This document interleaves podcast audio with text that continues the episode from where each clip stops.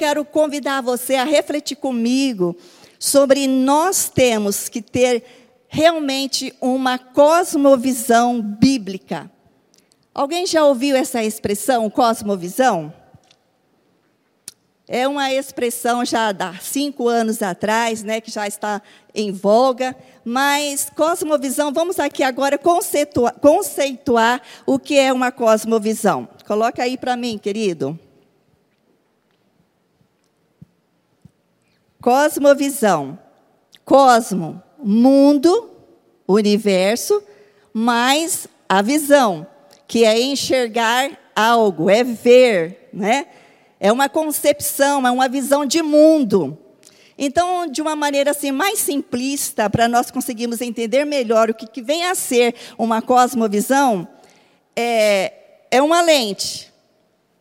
Cosmovisão é uma lente, é um óculos. Imagine você com um óculos azul, de lente azul, você vai ver tudo ao seu redor azul. Se você troca a sua lente por uma lente vermelha, você vai ver tudo ao seu redor, você vai ver as pessoas vermelha. Então, queridos, por quê? Porque a lente determina a forma como eu e você vemos as coisas. Então, a cosmovisão é isso, tá? Então, todos nós temos uma forma, uma maneira de enxergar e de interagir com o mundo conosco mesmo e com o mundo também. Então, queridos, você tem uma cosmovisão. Todos nós temos uma cosmovisão. Agora, a nossa cosmovisão, ela o quê? Ela é, é o conjunto das nossas ideias. A cosmovisão, ela é o ponto de partida para as nossas decisões, para os nossos pensamentos, para os nossos sentimentos, para os nossos comportamentos. A cosmovisão não é somente como as pessoas, como eu e você, vemos o mundo, mas também é a forma como nós vivemos neste mundo. Tá bom, irmãos? Queridos, nós estamos inseridos em uma cultura em que nós estamos influenciados de todas as formas, de todas as maneiras principalmente agora, né? Agora não, mas com o advento da tecnologia, com os smartphones, com é, os celulares de última geração, com as redes sociais aí bombando, nós todos recebemos influências, recebemos informações boas, re recebemos informações ruins, e dentro dessas informações traz valores que queira nós ou não, atingem as nossas vidas. Porque a cosmovisão, queridos, nós adquirimos através de vários fatores que nós vemos, por exemplo, é, através dos filmes, através das músicas, através das, das séries, através da moda.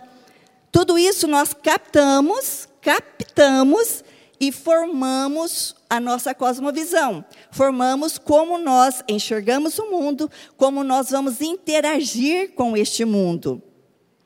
E aí, quando nós recebemos mensagens pelos nossos celulares, muitas vezes nós mandamos mensagens só pela, pela chamada ali do título e nem olhamos que, o que, que é realmente. E nós fomos já bombardeados com aquela informação e já mandamos para outros. E aí começa os fake news, né? Vários fake news que ocorrem nas redes sociais. E vai como um vento, e nós estamos indo também, sendo influenciados com tudo isso. Então, a nossa palavra aqui hoje é um alerta, é uma tomada de consciência para que aquilo que Deus deseja para mim e para você. Por que, que muitos cristãos não estão dando a resposta embora nós tenhamos a resposta, nós não estamos dando a resposta adequada à sociedade. O próprio Jesus nos adverte. Por que, que acontece isso? Dá licença, irmãos. Jesus, ele responde para nós: por que, que nós agimos assim? Errais, não conhecendo as Escrituras e nem o poder de Deus. Queridos, eu e você, nós erramos nas nossas tomadas de decisões, erramos nas nossas atitudes, erramos na formação da nossa cosmovisão, porque nós não conhecemos a Escritura verdadeiramente e nem o poder de Deus. Jesus, amados, ele veio trazer, ele veio aqui nessa terra, ele veio trazer uma nova cosmovisão, amém? Eu e você temos uma nova cosmovisão. Nós temos uma nova forma de enxergar o mundo. Nós temos uma nova forma de enxergar o outro. Nós temos uma nova forma de enxergar a nós mesmos. Nós temos um novo jeito de lidar com as relações. Essa é a cosmovisão que Jesus Cristo trouxe para nós quando ele veio nessa terra. Ele disse: o meu reino é chegado. O reino de Deus é estabelecido através de Jesus Cristo. Então, queridos, uma cosmovisão bíblica é enxergar o mundo e viver nele numa perspectiva bíblica, num comportamento bíblico, num, que vai mudar as nossas relações, uma cosmovisão bíblica é nós estarmos fundamentados nos valores e nos princípios da palavra de Deus.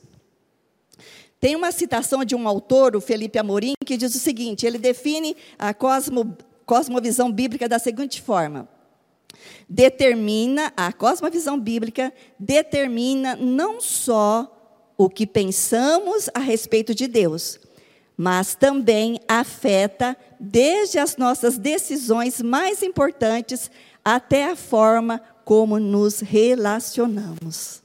Queridos, como é importante e necessário nós cristãos transformar a nossa cosmovisão, a nossa visão de mundo. Nós temos que transformar a nossa cosmovisão em uma cosmovisão bíblica. Eu e você somos cristãos. Eu e você somos filhos de Deus. Todos aqueles que entregaram sua vida a Jesus, que disseram sim para Jesus, se torna filho de Deus. Nós então não somos dessa terra. Nós somos cidadão dos céus. E nós temos a Bíblia como nosso livro de fé e prática, ou seja, todos os nossos pensamentos, as nossas ações e reações devem ser pautadas através da palavra de Deus. Queridos, não tem como eu e você crescermos espiritualmente se eu e você não nos aprofundarmos no conhecimento de Deus, em obedecer a Deus. Temos que ser pessoas diferentes. A sociedade espera isso. Porque se nós não formos diferentes, que diferença faz? Que diferença faz eu ter um nome cristão e a minha mente, a minha cosmovisão ainda ser uma cosmovisão secular, terrena, mundana, doentia? Queridos, a minha preocupação para a igreja brasileira, né, nós todos, porque nós não podemos nos familiarizar em estarmos aqui. Nós recebemos mensagens domingos após domingos, nós lemos a Bíblia, Queridos, é necessário que eu e você venhamos a praticar a palavra de Deus, queridos. Se Jesus Cristo habita em mim, se Jesus Cristo mora em meu coração, eu e você somos uma nova criatura. Os meus comportamentos foram mudados. Depois que eu aceitei Jesus, a minha opinião serão pautadas pela palavra de Deus. A sua opinião será pautada pela palavra de Deus. Então, queridos, eu quero dizer para você que é, de, que é de suma importância você transformar a sua cosmovisão, porque nós não somos deste mundo. Nós devemos ter uma cosmovisão bíblica, uma cosmovisão cristocêntrica. Veja só o que Jesus disse e orou por nós na sua oração sacerdotal em João, capítulo 17, versículo 14. Dei-lhes a tua palavra, e o mundo os odiou, pois eles não são do mundo, como eu também não sou. Olha só, queridos, Jesus orou isso. Jesus disse: Pai, eu dei a palavra, a tua palavra para eles, para os discípulos, e com isso o mundo o odiou. Queridos, nós temos a palavra e muitas vezes o mundo nos odeia por isso. Por quê? Porque nós andamos na contramão do sistema. Nós não podemos ser influenciados pelo sistema. Nós temos que mudar o sistema, nós temos que influenciar o sistema, nós temos que influenciar onde nós estivermos.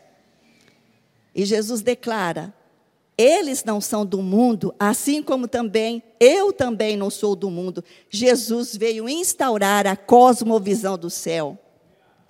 Queridos, aquilo que você e eu nós cremos, aquilo que nós cremos, vai determinar o jeito de agirmos. Pense bem nisso. Aquilo que você crê, como você crê em Deus, como que Deus se revela a você, vai determinar sua, o seu jeito de agir. A nossa base, o nosso ponto de partida, na nossa tomada de decisão, de enxergar e de interagir com o mundo, deve ser única e exclusivamente através da palavra de Deus. Porque, como nós enxergamos o mundo, tem influência direta nas nossas ações. Eu vou fazer uma perguntinha para você. Irmãos, tem um bichinho aqui que está fazendo eu coçar aqui a cabeça, viu? Não estou com um toque, não. É que tem um bichinho aqui me fazendo coçar a minha cabeça. O que, que aconteceu quando você entregou a sua vida a Jesus? Pensa rapidinho. Se você ainda não entregou a sua vida a Jesus, hoje você pode fazê-lo. Mas se você já entregou a sua vida, o que, que aconteceu quando você entregou a sua vida a Jesus? Queridos, a sua visão de mundo foi mudada. A sua cosmovisão foi transformada. Sabe por quê? Porque você começou a olhar para o mundo agora numa perspectiva, no prisma dos céus. Porque você tem Jesus, Jesus veio instaurar o reino dele. Agora você vive pelo prisma da palavra de Deus, pelo padrão bíblico para uma vida abundante a gente vive na contramão do sistema. A partir do momento que nós tomamos a decisão, queridos, de entregar a nossa vida a Jesus, nós somos transformados. Tem que haver uma transformação. Não tem como a pessoa dizer, eu entreguei a minha vida para Jesus e não foi transformado. Não tem como. Queridos, e essa transformação, ela implica numa mudança, numa transformação de total, de corpo, alma e espírito. O meu corpo é do Senhor Jesus. O meu corpo é templo do Espírito Santo. As minhas emoções, que é a minha alma, quem nutre ela é a palavra de Deus. O meu espírito se conecta com o espírito de Deus, e o espírito de Deus revela ao meu espírito que eu sou filho de Deus. Então, quem tem Jesus é transformado totalmente corpo, alma e espírito. Agora eu vou fazer outra perguntinha para você. Como você tem se avaliado diante disso? Que depois que eu aceito Jesus, tem que haver uma transformação. O que mudou em sua vida que faz com que você veja com os óculos de Jesus. Reflita, meus irmãos. A palavra de hoje é reflexiva. Não tem como, queridos. Ontem nós recebemos uma palavra abençoada do irmão César. Esta cidade aqui de Carapó está carente de pessoas para serem salvas. Estão carentes do amor de Deus. São almas que estão gemendo, gemendo por Deus e elas estão no lamaçal do pecado. Queridos, se há uma transformação na minha vida, eu preciso olhar este mundo com os óculos de Jesus. Eu preciso olhar o perdido com o coração de Jesus. Olha o que, que Deus fala para nós em Romanos através do Espírito Santo, né? O apóstolo Paulo diz ali em Romanos, capítulo 12, versículo 2. A nossa responsabilidade enquanto cristão. Não imitem a conduta e os costumes deste mundo, mas seja cada um uma pessoa nova e diferente mostrando uma sadia renovação em tudo quanto faz e pensa. E assim vocês aprenderão de experiência própria como os caminhos de Deus realmente satisfazem a vocês. Queridos, se eu e você temos Jesus em nossas vidas, a palavra de Deus nos exorta nesta noite para eu e você sermos diferentes nós não podemos nos amoldar a este mundo. Nós temos que ser uma nova, um novo jeito de pensar, uma cosmovisão bíblica, renovar o meu pensamento, renovar as minhas atitudes. Eu tenho que ter a minha experiência própria de viver com Deus, em obedecer a Jesus, em seguir a Jesus, de ver que nele eu sou plenamente satisfeita. Queridos, numa discussão, vamos pegar um exemplo aqui. Qual que é a sua satisfação? A sua satisfação é sair gastando a torta direita? Isso aí não é só para mulher, não, viu? Porque o homem também gasta a torta direita. Não é, irmãos? Tem irmãos também que gastam bastante. A satisfação está nisso? A satisfação, muitas vezes, está em ter a, a última palavra numa discussão? A, a satisfação, de repente, ser notada? Ser a pessoa mais importante de um ambiente? Não, queridos. Nós, como cristãos, nós temos que ter a satisfação em quê? Em cumprir a vontade de Deus, em obedecer a Deus, em servir a Deus. Queridos, não adianta isso. E essa satisfação em nosso coração é somente através do Espírito Santo de Deus em nós. Porque a nossa natureza humana, a nossa natureza carnal, ela é orgulhosa, ela é egoísta e muitas vezes não dá lugar para o Espírito Santo de Deus agir. Então, nós vamos viver a plenitude, a vida abundante que Deus tem para cada um de nós, somente através de uma ação sobrenatural do Espírito Santo de Deus em mim, em você. Então, queridos, mais uma vez eu digo para você, não adianta ou eu ou vocês sabermos conceitos bíblicos, lermos a Bíblia de capa a capa, passarmos domingos após domingos ouvindo a palavra, que só ouvindo a palavra. Queridos, você tem que exercitar a sua mente e o seu coração para obedecer a Deus. Você tem que levantar cedo, assim como eu, e declarar: Eu amo Jesus. Eu quero viver neste dia para a glória de Jesus. Você tem que mandar isso para sua mente e vai descer no seu coração. Você deve obedecer a palavra de Deus. Olha só o que, que Tiago nos exorta em Tiago capítulo 1, 22. Sejam praticantes da palavra e não apenas ouvintes, enganando-se a si mesmo. Queridos, a sociedade espera de nós uma resposta. Se eu e você temos a palavra de Deus, nós temos que colocá-la em prática na nossa vida, colocá-la em prática na nossa família, colocá-la em prática no nosso trabalho, colocá-la em prática em todas as relações humanas que nós estivermos. Como eu já disse, queridos, Jesus Cristo, ele veio nos trazer uma nova cosmovisão. Jesus disse: O meu reino não é deste mundo. Jesus disse: O meu reino não é deste mundo. O reino dele é eterno. E nós vivemos deste reino. Nós vivemos debaixo deste reino. Nós vivemos debaixo do Rei Jesus, da autoridade do Rei Jesus. Então nós caminhamos e nos movemos de acordo com a palavra, não é de acordo com os ditames que a sociedade, que a mídia oferece a nós. A sociedade espera que eu e você sejamos crentes para valer. Por que, que o mundo, queridos, está tão frio de amor? A resposta é porque as pessoas não têm Deus. A gente comenta, né? Poxa, o pecado aumentou tanto. Parece que as pessoas estão tão frias de amor, as pessoas não se amam mais. Tá difícil esse mundo, né? Por quê? Porque as pessoas estão longe de Deus.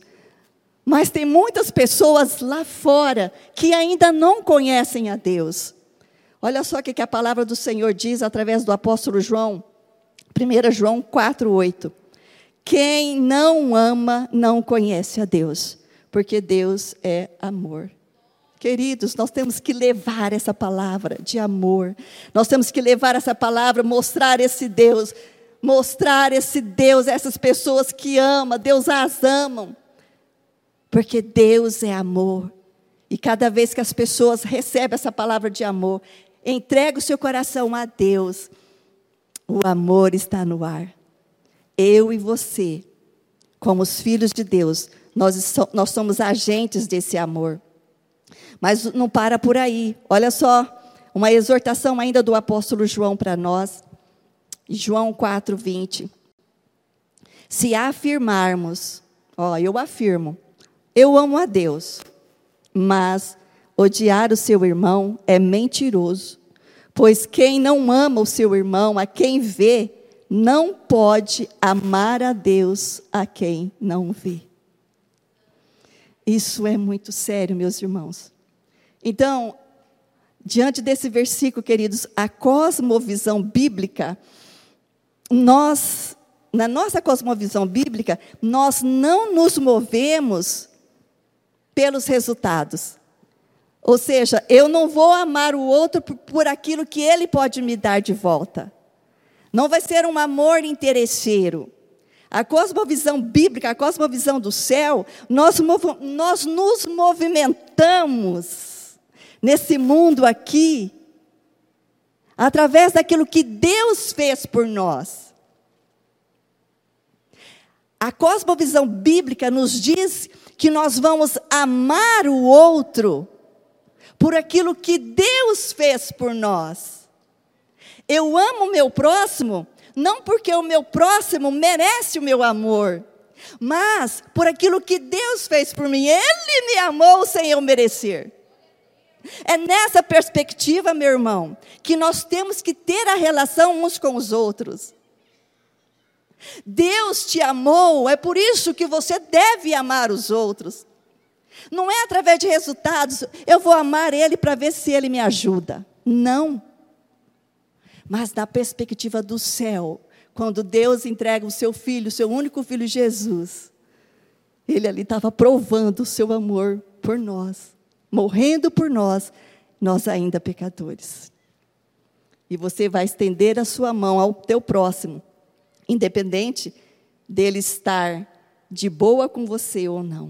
O pastor Euro, ele tem compartilhado a visão que Deus tem dado para ele. É, e ele está nos fazendo refletir as nossas ações sobre isso, sobre amar a Deus, amar o próximo e servir a sociedade, abençoar a cidade. É essa visão que o pastor tem tido de Deus, irmãos, é amar a Deus, primeiro lugar. Amar os outros, amar as pessoas e servir a igreja, servir a sociedade. Queridos, eu e você temos a Bíblia. E o pensamento bíblico para nós é de, é de nós vivermos uma vida irrepreensível, uma vida santa, uma vida separada, diante de uma sociedade inculpável, diante de uma sociedade cheia de corrupção. Veja só o que, que o Espírito Santo diz ali para Paulo, e ele revela para nós aqui em Filipenses capítulo 2, de 13 a 16. Olha só. Pois é Deus quem efetua em vocês tanto o querer quanto o realizar, de acordo com a boa vontade dEle. Façam tudo sem queixas, sem discussões para que venham a tornar-se puros e irrepreensíveis, filhos de Deus, inculpáveis, no meio de uma geração corrompida e depravada, na qual vocês brilham como as estrelas no universo, retendo firmemente a palavra da vida. Assim, no dia de Cristo, eu me orgulharei de não ter corrido e me esforçado inutilmente. O que, que o Espírito Santo mostra para nós nesta noite, queridos? Que é para eu e você viver e fazer tudo sem queixas e sem discussão. Quantos de nós? Vamos pensar ali num relacionamento conjugal. O marido pede para fazer uma coisa, a mulher já fica discutindo. Ou vice-versa. O pai pede para o filho fazer algo e ele já fica bravo. Alguém pede no trabalho para fazer alguma coisa? Ah, mas eu não, eu não sou paga para isso. Como que nós vamos fazer a diferença se nós estamos parecendo com eles?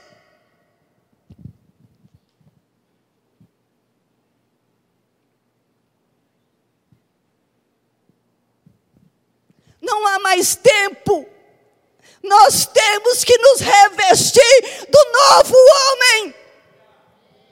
Cristo em mim, Cristo em nós.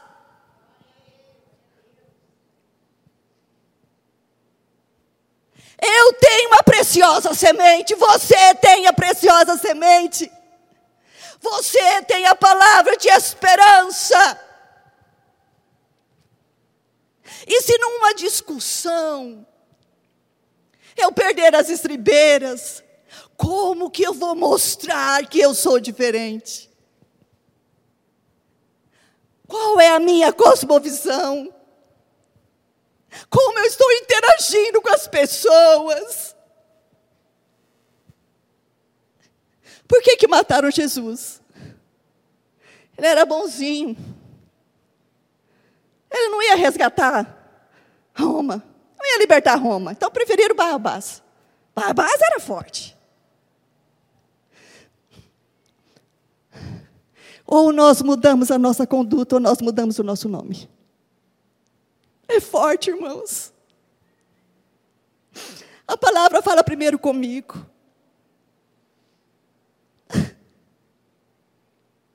Eu tenho visto, irmãos, que eu estou tão aquém daquilo que Deus espera de mim. Tem tantas pessoas morrendo agora mesmo, sem ter um encontro com Jesus.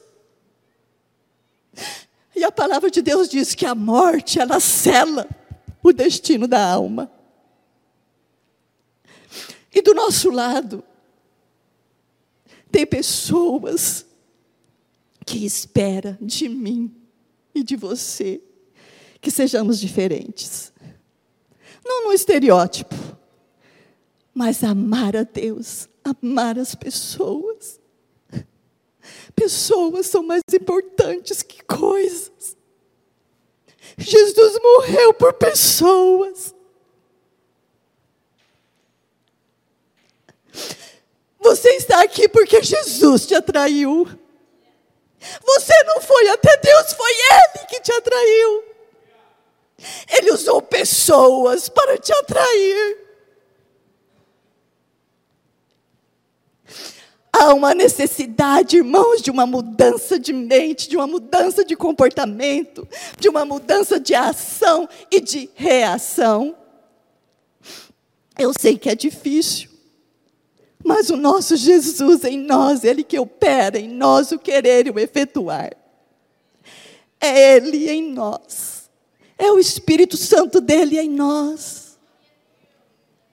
Ele disse: Eu vou, mas eu não vou deixar vocês sozinhos. Vocês não vão ficar órfãos. Eu vou mandar o outro consolador, ele vai estar com vocês todos os dias. Nós temos dificuldades, irmãos. É difícil, está funilando. Mas é só pelo poder do Espírito Santo em nós. O Espírito Santo está dentro de você. E você vai viver uma vida nova, uma forma nova de ver este mundo, de olhar para o perdido com amor, com o amor do céu, Amados, nós estamos vivendo num tempo de que não há uma verdade. A verdade está sendo relativizada. Você vai conversar com as pessoas, as pessoas, ah, isso não é verdade, não. É verdade para você, para mim, não. Ó, se alguém falar que isso aqui é um copo com água e o outro falar, não, não, esse copo que está com suco. Hoje está assim. O que ele pensou, pronto. Mas, queridos, eu e você, que temos um Deus que fala, que vê, que é vivo, e que nos transportou do reino das trevas e nos colocou no reino do seu filho, nós temos e nós carregamos uma verdade absoluta e ela é Jesus. Jesus é a verdade absoluta. A palavra dele passa o céu, passa a terra, mas as minhas palavras não vão passar. Olha o que Paulo diz em Colossenses 1,13. Porque ele nos resgatou das trevas e da escuridão do reino de Satanás e nos trouxe para o reino do seu filho, do seu filho querido. Queridos, isso tem que fazer sentido para a sua vida. Nós estávamos num reino de treva, de escuridão, de pecado, no reino de Satanás. E Jesus, Ele nos resgata e nos lança no reino dele, do Filho de Jesus em nossa vida. Nós vivemos o reino de Deus. É nessa perspectiva, é, é nesse olhar, é nesse prisma que eu e você vamos viver, meus irmãos.